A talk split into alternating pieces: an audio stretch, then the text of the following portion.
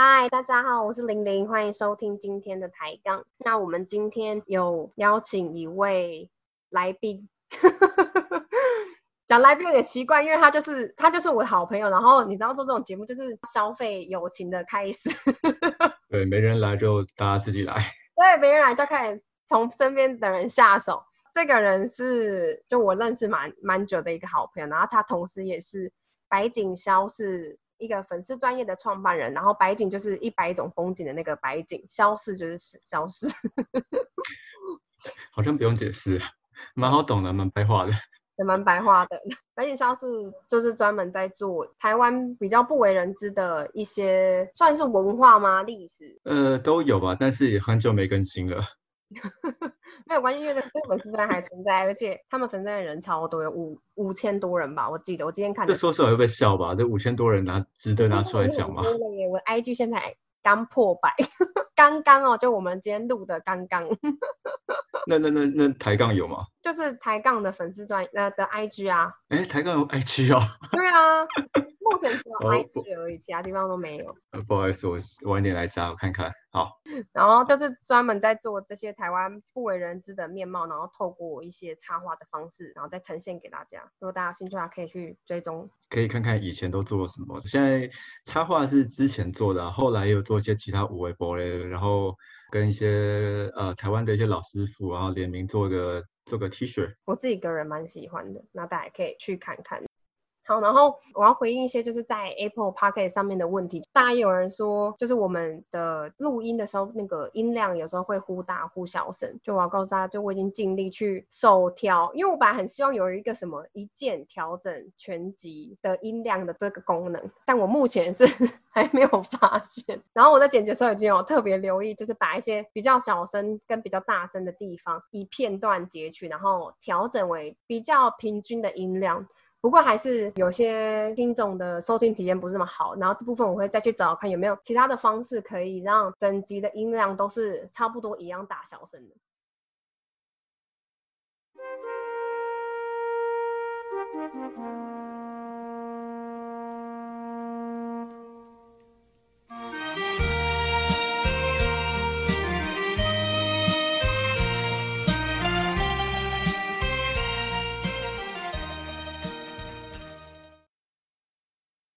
这个事情是怎么开始的？好，就是我们那时候想要说来介绍一些觉得啊很帅的台湾人，帅到我觉得不能拍电影，就太可惜了。就我们就看国外有很多事件，呃，历史事件啦，都被拍成电影，然后大家都会觉得帅到不行。我的朋友知道我在做 p a r k e 之后，就跟我提议这件事情，说他有一个名单，是他觉得根本就应该拍成电影的台湾事件。然后我听听也觉得哇靠超帅，所以我们就想说好，那就开始来录。对，但其实一开始是什么呃那些帅到不行的台湾人，然后就是帅一帅之后，就突然就变成啊那好像不拍成电影很可惜。一开始的帅到不行是真的就是帅到不行，就是长得很帅的，就那种都有啊都有。真的也是有那种很久很很多那种很帅到不行的台湾人，可是以前如果你去看相关的资料的话，大家都会讲一些。帅归帅，但我觉得没那么帅的旧台湾人，就是最多人讲就会是什么第一才子吕赫若啊。我觉得他帅归帅，但是我觉得他没有帅到那种穿越时空，你任何时空看他都帅。大家看到都会直接想要立刻怀孕的那种。对对对对对，但是想说如果后面有机会的话，有一集的话再来录跟他介绍一下，我觉得就是帅过台湾四百年的。台湾帅哥，好，那就让我们卖个关子，希望有人会期待这一集。希望希望大家就 Google，哦，看这帅哥是谁。真的帅，真的帅。哦，你后来有看过那他的照片？真的是帅耶，就是像混血。好了，不不要再讲帅哥，我们这一集没有要讲帅哥。OK，然后后来我就想说啊，那要找那些帅到不行的台湾人，我就想到，其实，在很久以前，大概五六年前，我记得我有在 PTT 上面有看到一一连串的文章，然后那一串文章就在讨论说啊，为什么台湾又不能拍什么电影，不能拍什么电影？那台湾到底有哪些哪些事件可以合适拍成电影？我记得我那时候回的很长，然后我回。大概有十个事件是我觉得，啊，看这些事情如果不拍成电影实在太可惜了。在五六年前的时候的台湾电影又也没有那么多历史事件，就算有的，然后就像那个魏德斯的电影，对他那样子拍出来。可是你有没有注意到，他那时候电影出来的时候，还是会有很多攻击的立场，有很多攻击的声音，然后就是大家觉得说，我靠，这个电视电影圈就是被某一群人把持住，我们这些东西都拍不出来。然后就大家就觉得说，啊，第一个是不晓得有这些事情发生，第二个是知道有这些事情发生，但我想拍不能拍。对，然后那时候列了十个，呃。我们后来列了大概五个，在觉得帅到不行的台湾人，大概里面有很多都是从里面那当初那十个里面拿出来，对，拿出来的。你要公布你的账号，让大家去搜搜看你当初打的那。对，我自己都搜不到，我不晓得那天是不是 太久没看被删掉。不要想看大家的力量。我我我已我已经找不到了，也不要不要不要，我觉得看看以前播的文，觉得有点哎，有点害羞。不要看好了，对对对。就是我们讲完这一集之后，就有人想来找我们合作，然后 拍电影，会不会想太远？我觉得很有可能啊，就是就算不是电影，拍个什么几分钟的，比如说动画或什么，我都觉得，对我觉得就很有力量啊。我应该会看的，会蛮感动。就像先写了《百年追求》，然后灭火器再唱了《百年追求》，大家觉得哇，帅帅帅到一个不行。我觉得那是一个真的是从内心里面发出来的感动，我就觉得哇，身为台湾人好骄傲。哎，真的，但哎，好，感慨到不知道该说什么。我们今天想要讲的这个故事，其实他是我目前录 podcast 到现在唯一一个就是还生活在这块土地上的人，其他人都已经是你知道历史人物，他是唯一一个就是还活在台湾活得好好的人。然后如果大家有 follow 到去年呃的一个新闻的话，民是突然被撤换董事长的新闻，在大概九月的时候吧。这个事件的主角就是民事突然被撤换那个董事长本人，叫做郭背红。郭是郭子乾的那个郭，然后背是倍数的背，红是洪亮的红。但我觉得我们今天就来讲郭背红这个人，但是我觉得要先给大家有一个呃提前的一个心理建设，就是我们讲一个人啊，一个人不会会帅一阵子，但不会帅一辈子。然后每个人对他的评价。每个时期都会有不同评价。现在大家对于郭佩红的评价，呃，其实也不是那么好了。但是过去那一段时间，他还是干了很多我们觉得很轰轰烈烈、很好的事情，帅翻台湾人的一些事情。所以，我们讲到就针对就是那段时间这个事件，如果没有被拍出来的话，是觉得很可惜的一件事情。嗯。但他呃后来到现在的时候，他每个人路线啊、想法都一定会有一些改变。所以，我们只讲的是过去。对于现在呢，我们也对于现在他们的一些想法、做法没有特别的立场，或是支持，或是觉得他怎么会这样做。对。所以，我们今天就要聊过去式郭背红。对，过去。郭背红，他也是台湾独立运动非常知名的人士。其实大家在看很多电影啊，然后或是比如说以前我出国去玩的时候，都会看到。就会呃，比如说一个国家，你就会想到一个代表性的一个面具。嗯，呃，那时候像比如说，我觉得最有名就是 V 怪客嘛，就大家就是一个反政府的一个符号。后来就是像近几年比较红的就是那个纸房，对，纸房子的达利的面具。然后就想说啊，台湾有没有这样这样子的面具？其实我们那时候找到，我觉得有几个也蛮合适的。这个就是台湾特种部队的面具，它也是算蛮有特色，也做的蛮帅，但好像大家没有那么有感觉，就是没那么有共鸣。你可以大概描述一下特种部队的面具长什么样？特种部队就像是像梁山部队，它其实就是一个纯黑素色，然后能够尽量把你的五官都盖起来，让那大家都看不到你的五官，认不出你是谁。就是你只是乍看觉得很傻亏，但是跟一般人的连接没有那么强。然后今天讲的这个郭背红的故事，它就跟面具呃有很强的故事，然后跟大家也都很有情感连接，但唯一的缺点就是不帅。对，没有到大家想象中 V 怪客那种那么帅。对，我觉得这个事情就是很可惜。哎，如果他帅一点，我觉得这几年任何街头运动都一定戴上的面。对，就你是因为公开才不戴这个面具，是不是？真的是很可惜啊！就是第一个是不帅，然后因为那个面具上面又写了三个大大字，就写着黑名单。哦，对对。对，然后就觉得啊，好像有点一看到就破梗。活动也太相关。对，虽然它跟历史这个故事，然后有这样故事，你特别标黑名单三个字，就会觉得哎帅，有特别故事。但是如果你现在没事突然戴这个面具的话，大家就觉得勒痛是吧？而且我就说，大家不想戴它，就是今天我们要讲这个故事，嗯，跟面具有关嘛。他是郑文堂导演设计，然后以李登辉为概念，他们那时候觉得李登辉的脸很长，然后可以 盖住大家的脸。当然也是那时候，因为李登辉总统嘛，威权政府的象征，他们想说这样警察可能会比较有顾忌一点。但我其实我从来都不觉得他跟李登辉哪里像。设计的人设计理念就这样讲，你要尊重人。然后他说算，他说像就像啊。对啊，人家画的人家说什么就是什么。郭贝宏是台南人，他也是在算是台湾土生土长长大的，到一九八零年的时候才去美国留学。不过很有趣的是，虽然他后来是反抗当时的国民党政府，但他高中的时候曾经加入过国民党，曾经做过大家所谓的职业学生，就是去当调查局的调北啊。那这种事情也是很难说啊，因为那时候的精英分子都强迫入党啊。嗯，也是也是。但他比较特别一点，他除了被入党之外，他也去当调查局的廖北亚，但是我觉得这个事情加入到国民党这件事情，好像你只要够在金字塔顶端，你都势必会被会会得到一张党证。我好像好像也没有听过说就是谁好像就是死不加入国民党。我觉得他有点像是一张护身符，你有加入这个党派，你有这张党证，就是一个保证你人身安全的一张护身符，就是好用。它可以自清，证明自己我不是什么异议分子，所以大家即便可能不是真的什么国民党。员不是这么认同政府的思想，也要加入到国民党里面领那张党证，金字护身符。对，然后他再加入到国民党，然后也当过调查局的廖北亚。那你有看过那张照片吗？就是马英九在美国的时候在拍照，然后一个回眸，他被大家拍到的那个瞬间。没有哎，没有。哎，你没看过？就是他以前也是，就是算是职业学生嘛，然后就会，呃，应该说这些像马英九或这个时期的郭背红，就是这些国家的力量，他就会聘请这些职业学生，然后他们就要去海外找说在海外有哪一些反动分子，然后把他拍照记录下来。肉体的国家机器代表。哎，对对对对对，像郭背红他也是当了一阵子的。的这个职业学生之后，后来他经过到美丽岛事件，他就会突然的觉醒了。你知道丁窈窕树吗？丁窈窕树不知道。那你下次专门开一集讲这个。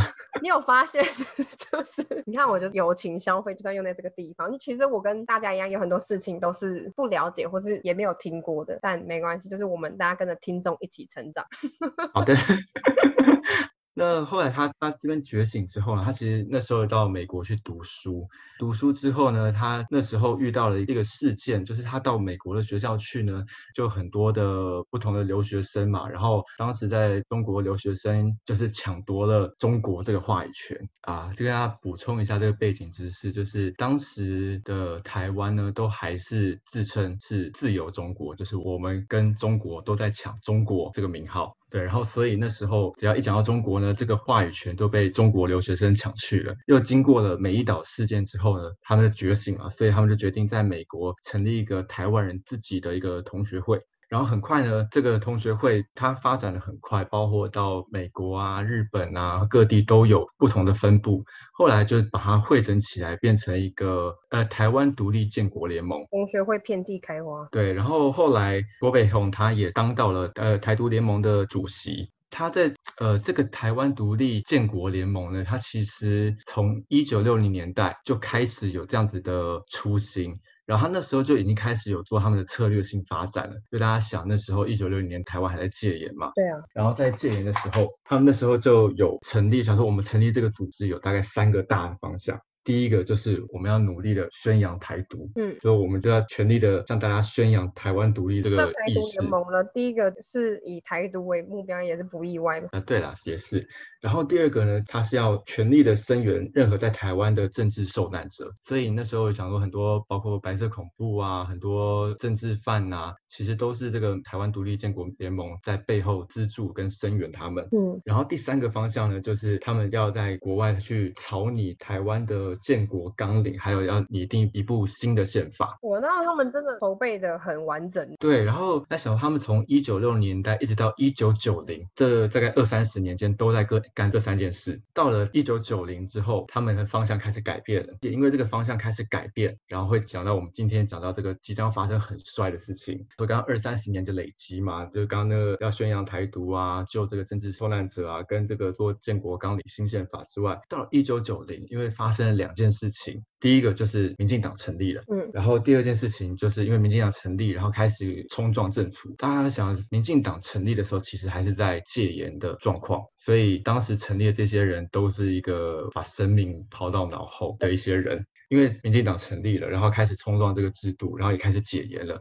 就因为这两件事情，台湾独立联盟在海外就会觉得说，好，我们要进到下一个阶段。下一个阶段，他就认为是我们不必再地下化了，我们应该要再把这个台湾独立的运动把它公开化，而且我们要把这个海外留学生返乡，把这个在海外的力量凝聚回来到本岛身上，这要把这个返乡普遍化。因为当初台湾戒严跟民主化之后，其实很多原本被卡在台湾的一些老兵，就是跟随国民军政府来台的那些老兵，都可以回到中国去探亲了。但是这些在海外被列记在黑名单上面的这些所谓的异议分子。却一样，就是还是卡在黑名单上面，不能回到台湾，所以他们就决定要发起这个归于返乡的运动，就等于是回来，然后冲撞这个威权政府。对，你知道为什么国民党他们要做这个黑名单吗？怕去撼动到他们的地位吗？就是这些有跟他们不一样思想的人。其实差不多，也有另外一个方面的意思，就是在那个年代，其实你能够出国的都不是一般人，都要么就是社会精英啊，或什么，要不就是家境不错，要不就是你脑袋很好，你有办法申请奖学金出国留学。对，就是因为你们脑袋里面都有很多东西，所以实在太危险了。当时他们的做法就是，当你去海外，你签证时间到了之后，你想要回来，我都不会让你回来，就让你没有签证可以回来台湾。像是这些人，很多这些被归在黑黑名单里面的人，很多都是大概二十几年、三四十年都没办法回到台湾。所以那时候在这些黑名单们，他们就有流传一首台湾的一首歌，呃，文夏唱的《黄昏的故乡》。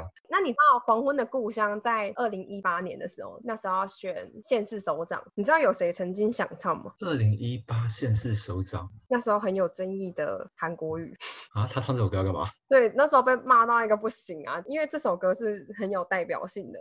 可是他唱《浪子回头》又唱成那样，他要唱《黄昏故乡》。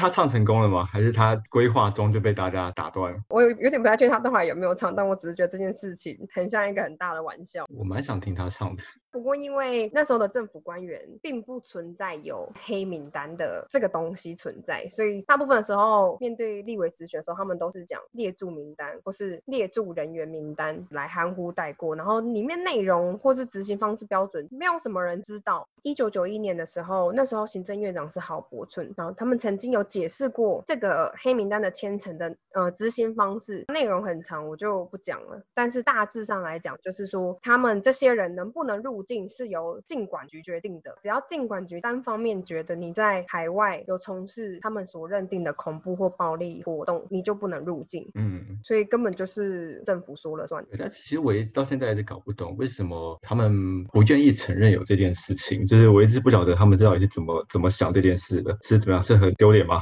就是跟中国一样啊，他们的那种手段就是很像啊。他们有一些抓了什么人，关了什么人，可是他们一律都不会对外承认或是公开啊。但都过像就像现在二零二零的很多事情过去，还是他们就是走漏洞，就是说我们就真的不是叫他黑名单啊，我们是叫他列管人员名单。哇，他对于这个名字很不很不爽，有吧？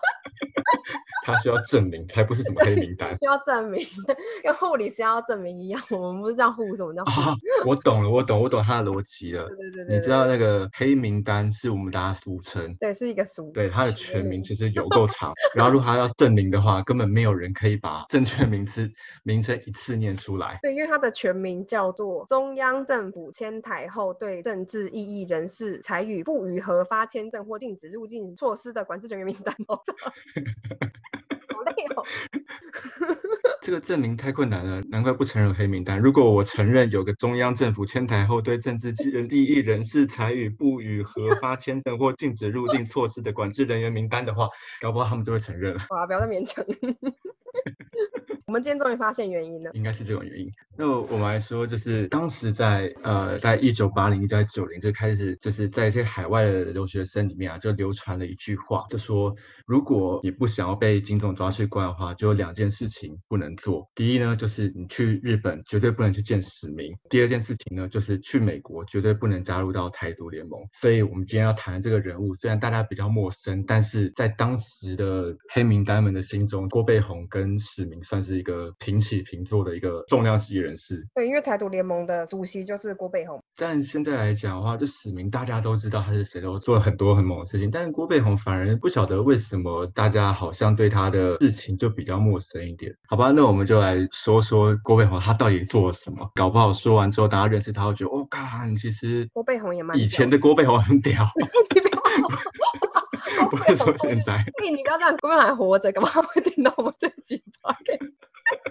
为了要突破那时候国民党黑名单的禁制，在解严之前就有人陆陆续续回来闯关了。呃，对啊，那时候在一九八大概八三八四那时候开始有第一个人回来，然后开始他回来之后就是开启了第一响枪，然后大家想说啊，原来回去好像也可以。但是我们现在讲说啊，好像回去也可以，事情其实也没那么简单的，因为毕竟你就是一个非法的身份回来，所以你当时呢这些人都是透过各种手段莫名其妙，然后在什么机场大家神不知鬼不觉的情况，你就突然出现在台湾了，就是你吓一跳，我吓一跳，国民党也吓一跳，就大家都吓一跳，或是偷渡搭船偷渡的也有，有幸运的当然也有不幸运的，像陈翠玉，他在第一次闯关成功之后，第二次政府就禁止他来台了。那陈翠玉其实是台大护校的创办人，他后来为了要闯关回台，所以他奔波了很多地方，他在美国的各个县市都去申请回台的签证，那当然都一一被驳回了，甚至他还特地飞到新加坡去申请签证，但他就在这样奔波的情况下，他就不小心生病，最后是以他因为生病要回来台湾救治这个理由，政府才让他回来。但后来他的病也没有因此好转，所以他就过世了。但是在一连串就是黑名单，因为刚刚讲说这个时候整个台独大总部、独立建国联盟这个策略方向就是要归于返乡嘛，所以当然就是主席本人也会跟着一起回来。然后就在一九八九年，郭背宏他就决定要这样这样讲起来也是很招摇，就是我堂堂一个主席，我就是光明正大跟你讲说我要回来了。然后他回来了，当然那时候就会惊动到国民党嘛，然后就动用了军警情治系统搜捕，然后马上呢就把他提出了悬赏奖金，接到两百二十万。除了有这个悬赏奖金之外，当时的川马务组长郝柏村也发了总共十二道的通缉令来追缉郭佩宏，就想说你一回来，我马上就把你抓起来。这个十二道通缉令真的就是在台湾人的心目中跟跟岳飞同等级啊！到 那么古哦，到岳 岳飞，我其他我想不到，我十二道哇来塞！者了吗？十二道，对对，前到岳飞去，后到我哇干郭背宏。两百二十万超多。施明德当年不是他美丽岛，他唯一一个就是逃掉的嘛。他那时候一开始的悬赏奖金还只有五十万，然后不断的追加、追加再追加。所以他到后来追加才超越郭背宏，但是郭背宏是一开始就直接就是遥遥领先两百二十万。后来那个当时美丽岛施明德他是政府的悬赏奖金是要两百五十万，听到那个政府两百五十万之后，长荣主动再加码，再加码两百五十万，华航啦，是长荣华航啊，华航。然后有这件事情呢，然后我就看一下当时这个两百二十万到底有多大。我那时候第一次看到的时候，就之前有人整理一个数据，就讲说当时在这个一九八九年嘛，就是以如果东区豪宅的定义下，大概一平是五十万左右，然后同等级的放到近年来的话，大概一平大概是两百万左右。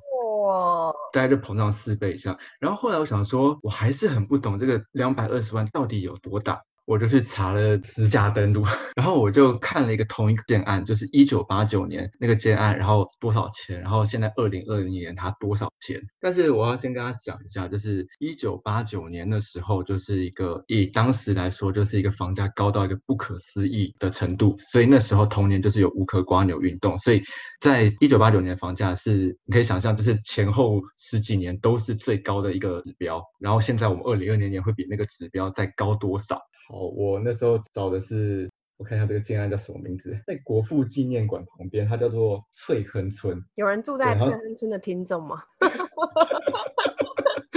可以哎跟我们搞不好会解释有？对，然后我就看那时候报纸，就是那它有建商广告，然后他就找了当时在国父纪念馆的翠亨村，一平是六十万，哦，也符合刚刚讲的这个豪宅的对程度。但是我后来查了二零二零，就是最近的房价登录，它其实没有我想象中的高诶，就是刚刚讲说一平六十万，到现在呢，它现在一平的价格是一百二十五万，那也算是翻倍了啊。对啊，翻两倍，但我我以为会翻更多诶。可能那时候真的就是已经蛮高了吧，两百二十万，可能我们现在想说大概付一栋房子的头期款差不多吧。我不知道，我完全没想过要买房子。我完全揭露你的买房麻瓜。我个人查到资料，大概在七零年代，台中一栋透天可能差不多就七十万。哎，如果台中领这个悬赏金，他可以去台中，完全可以当产标，他直接买大概三栋吧。如果你活在一九八九年，是郭背红的朋友，你检不检举？检，然后。你可以买台中三四栋房子啊，对，超多哎！哇塞，这些台独人士真的是有情有义，为了理念。那时候全台都要捉拿郭背红，因为他就就是很嚣张的跟政府讲说他就是要回来，那时候派出了非常多的警力捉拿他。但是郭背红那时候很屌，他那时候去全台各地为当时民进党新国家连线的候选人造势。他那时候有被他造势到的人都有讲说，通常他出现在一个地点之后，隔二十四小时或七十二小时之后，警察才会出现在那个地点上。真的就是所谓的神出鬼没。不过郭背红自己有讲说，他那时候隐身的过程，他有两个原则：一是他不去找家人，因为他毕竟就是头号的通缉犯，所以他去找家人，他一定会连累到家人。而且当时的警察一定都有在监听他们的电话，跟踪他们的家人。一是他不去找家人，而是他要去拜访的朋友，他绝对不会事先联络，不让政府有机会抢先他一步设陷阱。他们在讲电视的时候，绝对不会在电话里面说，都会约出来，在一些比较嘈杂的场合，像是 KTV，音乐就会转超大声，讲话讲很小声，就是让这些人没有办法有机会监听。谈天的过程，如果讲到关键字的话，他们就会干脆直接写在纸上静音，最后结束的时候，在大家的面前统一烧掉，烧在烟灰缸里面，最后冲到马桶，就他们做的超级彻底。郭背红他到底回来要做什么？听众说电影呢，到现在 到底回来干嘛？到底算在哪里？重点呢？因为他当时候回来就是为了要那一次的选举，除了帮这些候选人造势之外，他就是要回来投票。最后他要出席一场卢修一跟周慧英的选举造势场合前，他就躲在他的好朋友王敏哲的家里面。王敏哲口述描述说，其实当时郭背红来找他没多久，他有接到警察打来的电话，开头就问他说：“郭先生在你家吗？”那王敏哲其实也蛮机警的，他也不是回答说：“哦，郭先生不在家。”他就说：“哦，我们家没有这个人，是打错电话。”因为如果回答郭先生不在我家，感觉很很明显。郭明哲也有讲说，他那时候只要出门，从出门开始就会有人跟踪他，到他回到家为止。但其实警察真的也没有发现，十几天郭背红其实都躲在王敏哲的家里面。当天要肇事场合的下午。因为王敏哲家里面都有警察在跟监嘛，所以他是从屋顶上偷溜。他说他从一个屋顶跳到一个屋顶，然后再跳到另外一个屋顶。大家有看过《即刻救援》吗？的好像二还三吧？他在伊斯坦堡是哪里拍的？就是直接在屋顶上，嗯嗯嗯，从这样从这个屋顶跳到那个什么？嗯什么？就是一个电影场景会会出现啊，就是在屋顶上奔跑。那时候郭贝红为了要躲避警察的视线，他就是这样，在一个定点在跟王敏哲的朋友会合。那个朋友在骑摩托车带郭贝红前往他们要去到的目的地。啊，郭背红已经回到台湾之后，因为他全台都在逃嘛，然后那时候他也很嚣张，就是因为整个全台湾的军警都在找他们，之后他还甚至就是留下一个光明正大，就是穿着人模人样戴着眼镜，然后坐在一堆警察旁边拍照。这个照片又流传出去，然后跟他讲说，整个台湾警察都在找郭背红，郭背红就在警察旁边，你们都没发现，就他超级嚣张的。对这件事情，我觉得就是在我们讲很帅之前的一个帅的高潮，第一波帅的前奏。对，你要想象，就是那些警察如果把他抓下去，就是一阵毒打，把他抓到去刑求，哎，然后他就这么嚣张的在他旁边还笑。对，你就讲到这点笑。郭背红，因为我看到他很多照片，我发现郭背红笑起来就是完全是一个阳光型的大男孩。但那时候那张照片里面就觉得郭背红超欠揍，因为他笑的超惨。网络上应该都还找得到这张照片，就打个什么郭背红警察合照之类，应该可以找到。就是说，哇塞，笑得很得意。就是一直找不到他，所以当天造势的早上，法务部长还有特别发表声明说。假如郭贝宏会出现在今天晚上这场造势晚会的话，一定会现场逮捕。所以那场造势晚会其实外围增加了非常多警力，然后有记者就有说，他估计当天是有三千名的警力，超多诶，三千名。对，我觉得那天早上大家所有人在讨论，一定要在开赌盘，说郭贝宏到底会不会来。对，如果是现在的话，就 PPT 上说，哎，郭贝红有没有郭贝红会不会来的八卦？有的话，我发发个 PP。当时策划这场造势晚会的人是简希凯。他说，为了要让郭贝宏可以安全的出席，他们晚会的地点在前三天才决定，特别选在综合运动场，是因为综合运动场有一个很高，然后又是水泥打造的舞台，除了高之外，两边都有出口，因为舞台又很高，它可以一目了然大概现场的状况，逃跑的时候又可以蛮有机动性，所以他们才选在综合的运动场。然后我觉得现在就是前面的铺陈都结束之后，我们大家就真的要开始讲到。他有开始觉得讲到吗？我好紧张。对，这个开始很帅的这件事情了。郭北宏就是从海外遥遥回来，就是为了这个要来这个造势嘛。当时呢，就是当他们这个造势开始以后，在综合体育场造势的时候，就事前国民党都知道郭北宏他会来这一场，所以呢，他们就是刚刚讲说三千名警力包围这个演讲会场，大家就任何风吹草动，任何有郭北宏消息，大家就扑上去。当时在造势呢，在陈菊花妈的演讲讲到一个段落之后了，他们就开始放起这个黄昏的故乡的歌声。哎，其实这样听起来就是一个完全就是一个 WWE 摔跤选手 出场前的一个出场歌。然后唱完黄昏故乡之后，很好。对对对，黄昏故乡唱完之后呢，现场灯光就突然暗掉，然后再亮起来。再亮起来的时候，郭贝宏就已经在台上了。他一登台呢，他就会说国民党不让他回来，他最近回来了，现在。他就是身价二两百二十万的郭贝宏。他网络上有影片，然后你听到的时候，其实你真的会起鸡皮疙瘩。哎，我没看过影片。有影片，而且是完整个那一次造势晚会留下来的影片。然后他那时候，因为当时大部分都是讲台语，所以他这句话是全程以台语来做他的演讲。他那时候一讲完说现在身价两百二十万的郭背宏的时候，全场情绪高昂的不行。在现场听到绝对是高潮的不行。他一说完之后，但底下三千个警察一定是马上就冲过去，就是要暴动嘛，冲过去逮捕他。那时候就有很多，就后来的记载，就是当时警察一看到郭背宏在台上，他们就其实已经就是下令要就是要去台上把他抓下来。然后他们为什么没有及时的捉上去呢？就是因为在底下的群众就是奋力的跟警察扭打，就是推挤，就不让警察上去抓到郭背宏。那他们就是在为郭背宏争取时间，让郭背宏。让我们的男主角可以把他该讲的台词讲完。郭贝宏刚刚就一一开始就讲说啊，现在身价两百二十万，那他就马上呢就开始从原本的造势场合变成个人的国际记者会，然后他就对这个记者会发表演讲说，他这次回来最主要目的就是为了推翻国民党，建立新国家。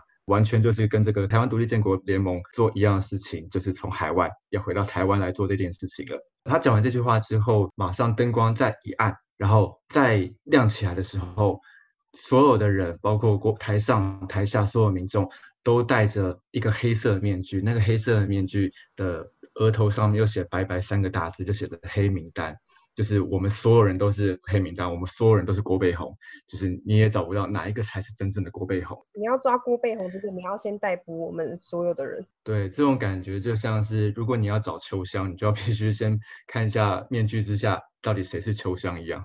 但是我觉得蛮感人的是，其实郭背红自己有讲说，他原本是。他的行动就会到演讲结束为止，然后他自己本来预期的计划是，他就会立刻被警察逮捕。毕竟三千多名警力不是什么开玩笑。但是现场的民众太热情了，所以瞬间改变他们的想法。他们说他们真的是后面是没有设计的，他们原本就原定就是到演讲结束为止。民众情绪很高昂嘛，假设如果他现场被逮捕，我觉得一定会打击蛮多人的士气，所以他们就决定他们要试着看能不能从这个地方顺利的逃脱。简西凯就当场设计，临时就塞了一个桥段，就是请牧师出来带刀郭贝红。他原本是穿一个米白色的夹克，然后他就跟隔壁的工作人员换了一件黑色的外套套在身上。他们当时一暗一亮之后，全场的人都戴黑面具，然后他们趁这时间挤下台，说他们其实一下台之后，他们就把面具给脱掉了，他们是没有戴面具的走出场外。但可能因为当时的警力都 focus 在有戴面具的人身上，所以就没有注意到这些没有戴面具的人。当时陪郭背红突破重围的两个工作人员，其实都是第一次见面，但他们就是为了同样的理念，前进在一样的道路上，所以他们都义无反顾的帮郭背红逃亡。因为当时郭背红就十二道通缉令的罪犯，所以被抓到一定是一起被抓走，没有什么好讲。但他们还是义无反顾的，就是帮他再次前进之后，当时的一个工作人员叫做肖庆胜，他就建议郭背红把眼镜拿掉，因为他的眼镜其实很大，就很引人注目，特征很明显，所以他就。立刻把郭背红的眼镜拿掉，然后换上隐形眼镜。郭背红当时正在海外读博士，然后他其实长得很斯文，然后没有什么不良嗜好，所以萧庆红就把他自己身上的槟榔、把他身上的香烟全部都塞到郭背红的身上，让他看起来不像他原本的气质。三个人蛮有趣，他们原本预计要去搭公车，因为他们觉得搭公车可能最不引人注目。不过因为这件事情闹太大，所以各个道路都会有设那警察的临检。那他们的公车开到中正桥就停下来了，因为警察要全面临检。萧敬龙那时候就有讲说，他就想说，接下来这样去不行啊，因为这样去就请君入瓮嘛，警察一定会上来临检，那一定会查到他们的。萧敬生就假装两三个人其实原本是要去一起喝酒的好朋友，他们就自己在那边讲说，哦，如果这样下去，他们就喝不了酒，然后就赶快在他们停车的地方下车，待在途中经过的一间茶艺馆，待到呃凌晨半夜。然后才由另外一个人骆建良开车护送郭背红到基隆。那我觉得这一部分好像蛮呃流传了很多不同版本，大家就不同的说法来说郭背红当初到底怎么从这个会场离开的。因为我那时候我有看过另外一说法，就是在郭背红离开体育场之后，那时候大家你可以想象，就是路上都是非常多的警察。然后我听到一个说法是，他先躲在这个体育场附近的一个车上，大概待了一两个小时。然后这时候呢，他就找了朋友去打一个预先的电话，因为他们知道说，在这个时候，你只要附近所有的电话一定都是被窃听的。他们就算准了这个事情，然后他们就在过了一两个小时之后，预录了一个电话，郭碧红的声音说。我已经出来了，我在桃园，你们在哪里？然后另外一个人就会说，我知道你已经在桃园了，那我们现在马上过去接你。这通电话在通话就到此为止，然后他们就在赌这通电话应该会被监听，警察应该会被吸到桃园去。等到警察他们认为现场警察已经开始离开之后。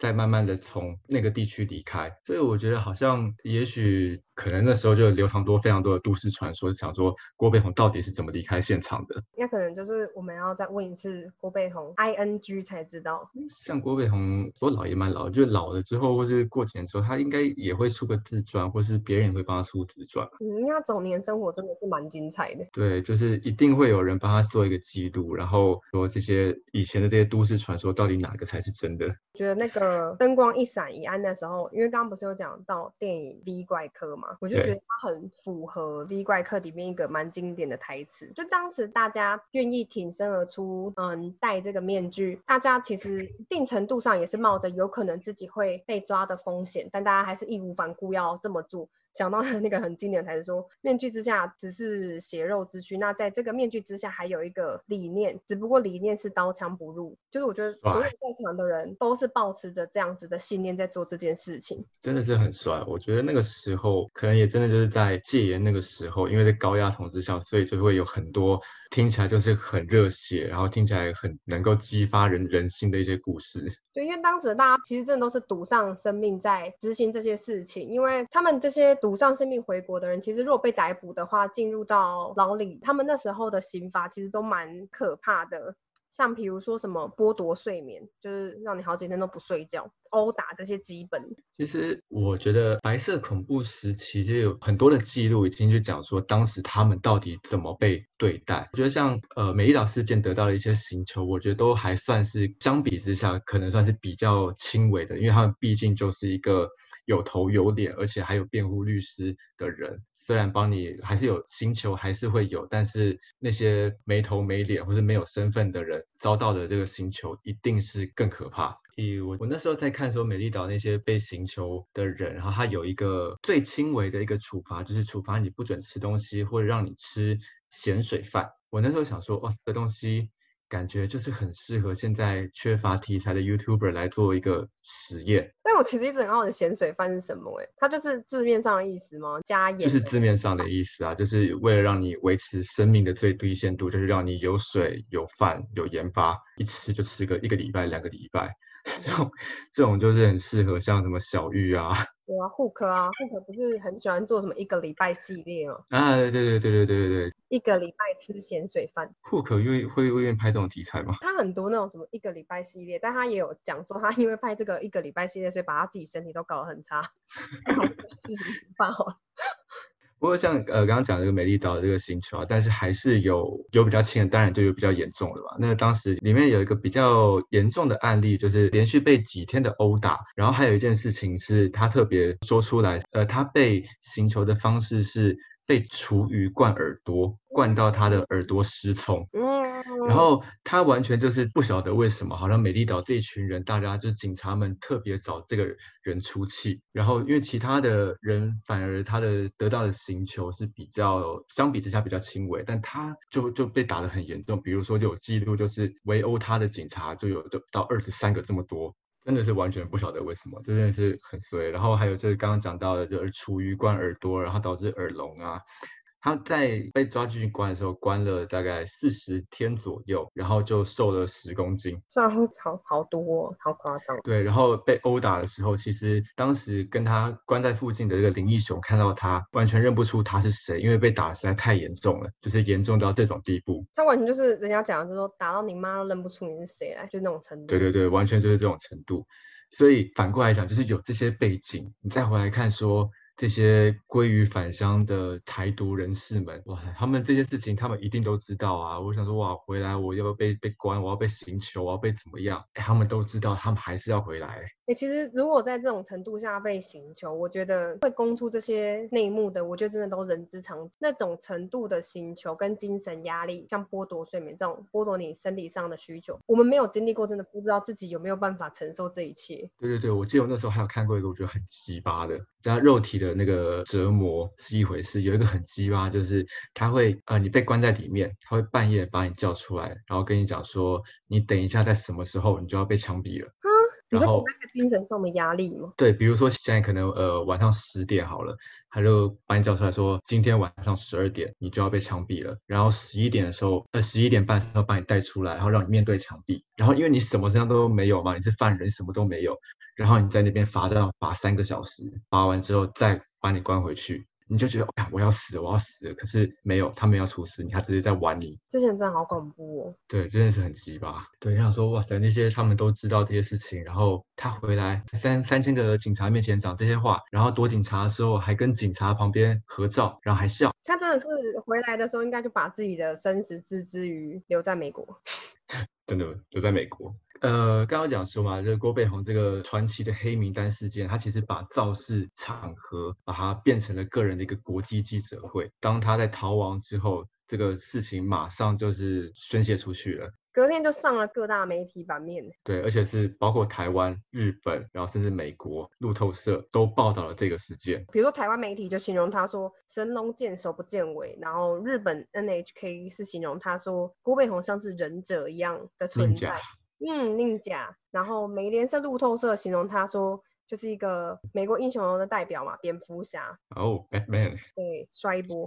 哎，这件事情把它纵观起来，我现在来看还是觉得这个是很屌，而且不只是我们觉得屌，国际都觉得很屌。其实他要达成的程度几率就已经够低了，因为他是动用全国警力在追杀你一个人，那他本来要达到的条件就已经很困难了。他最后又成功的回到美国去，然后没有被抓到，打了当政府一个很大巴掌，超级大的巴掌，然后大家都回来了，就是本土势力。的士气大振，名声也传出去。这个事情台湾媒体知道，国际媒体也知道，而且他站台的呃卢修一在选举上也是获得胜利，完全赢到底耶。我觉得他比较像是说，他给了台湾人民一个希望，这个政权不是不可撼动，只要人民团结起来有力量的话，其实它是有改变的可能。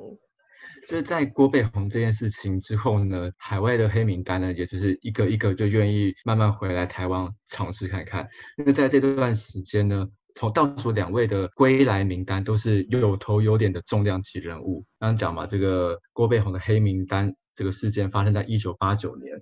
那倒数第二个回来的黑名单呢，就是我们的另外一个大头目，就是史明大大。对，在一九九三年的时候，他是倒数第二个回到在台湾的黑名单。他总共流亡了。四十一年的时间，就是回到了呃，隔了四十一年，终于回到台湾这个土地上来。在一九九三年的时候，到最后一个名单呢，就是到一九九六年，隔了三年之后，所有的黑名单大家就是都都回来了。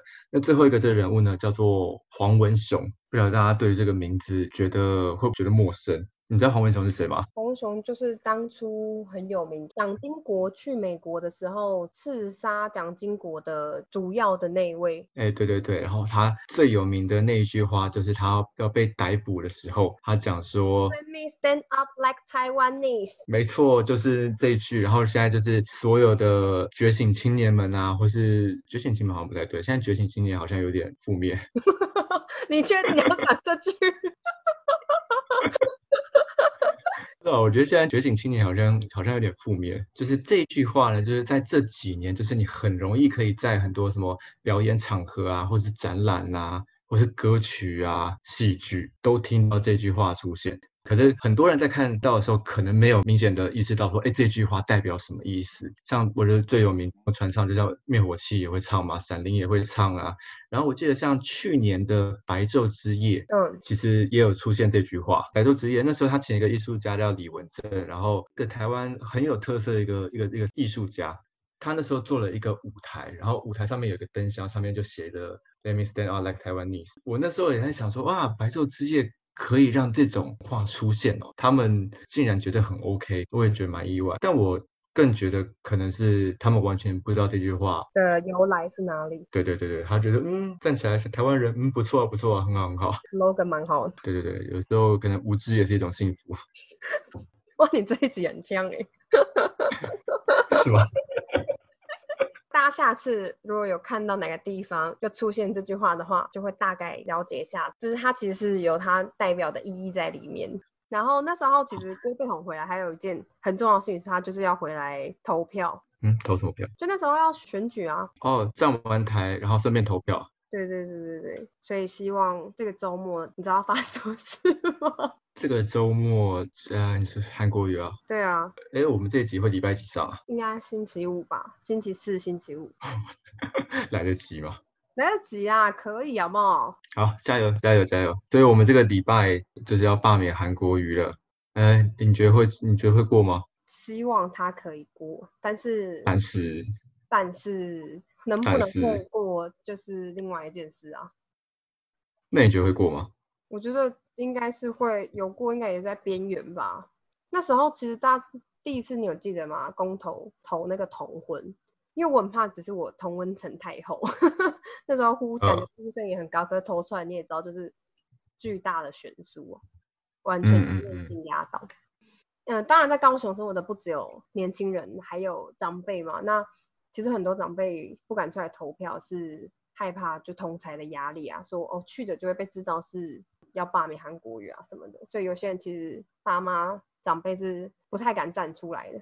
哦，对，但还是要呼吁，就大家可以回来的都尽量回来啊。对啊，我觉得希望大家踊跃去投票，但我自己私底下是认为，我哎呀，如果以后看不到韩国语，觉得有点寂寞。那可以转战去演艺圈了，就是还蛮适合的。没有这个。对，有些人就是在那个位置特别适合发挥，就是他在高雄市长这个位置特别好笑。你看他在北农都没那么好笑。但是因为你会高雄市民啊，你这会被高雄市民挞伐。我连高雄市民一起笑。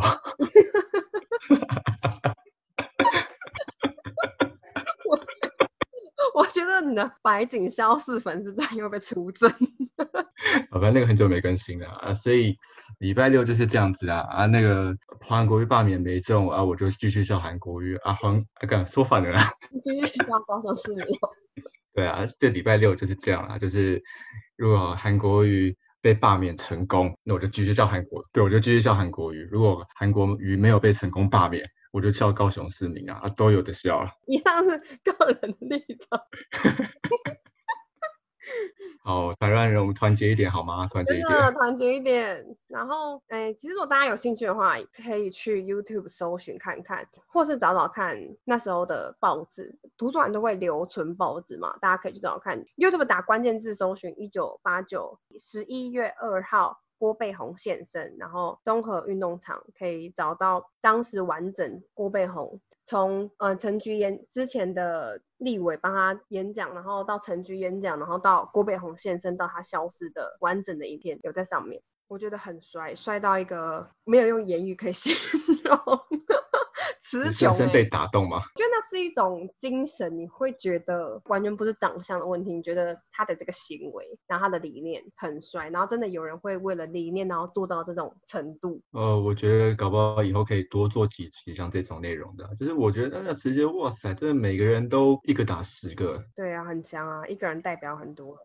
今天内容大概就这样，希望大家会喜欢我们内容。然后我们接下来还会继续有大概四到五集的内容，大家可以期待一下，就是在讲这些我们觉得帅到可以完全可以直接拍就地取材拍成电影的台湾人的故事或事件。那大家如果喜欢的话，或是有任何回馈想要告诉我们，可以上 IG 找到我们，然后我们的 IG 是台湾 Dash Line Up，或是你可以寄信到我们的信箱，信箱是 contact 一点台湾，然后 gmail.com。都非常欢迎大家写信来告诉我们你们的意见，或是你们的观点、你们的看法。那今天就这样，大家记得周末高雄见。对啊，你要去这边？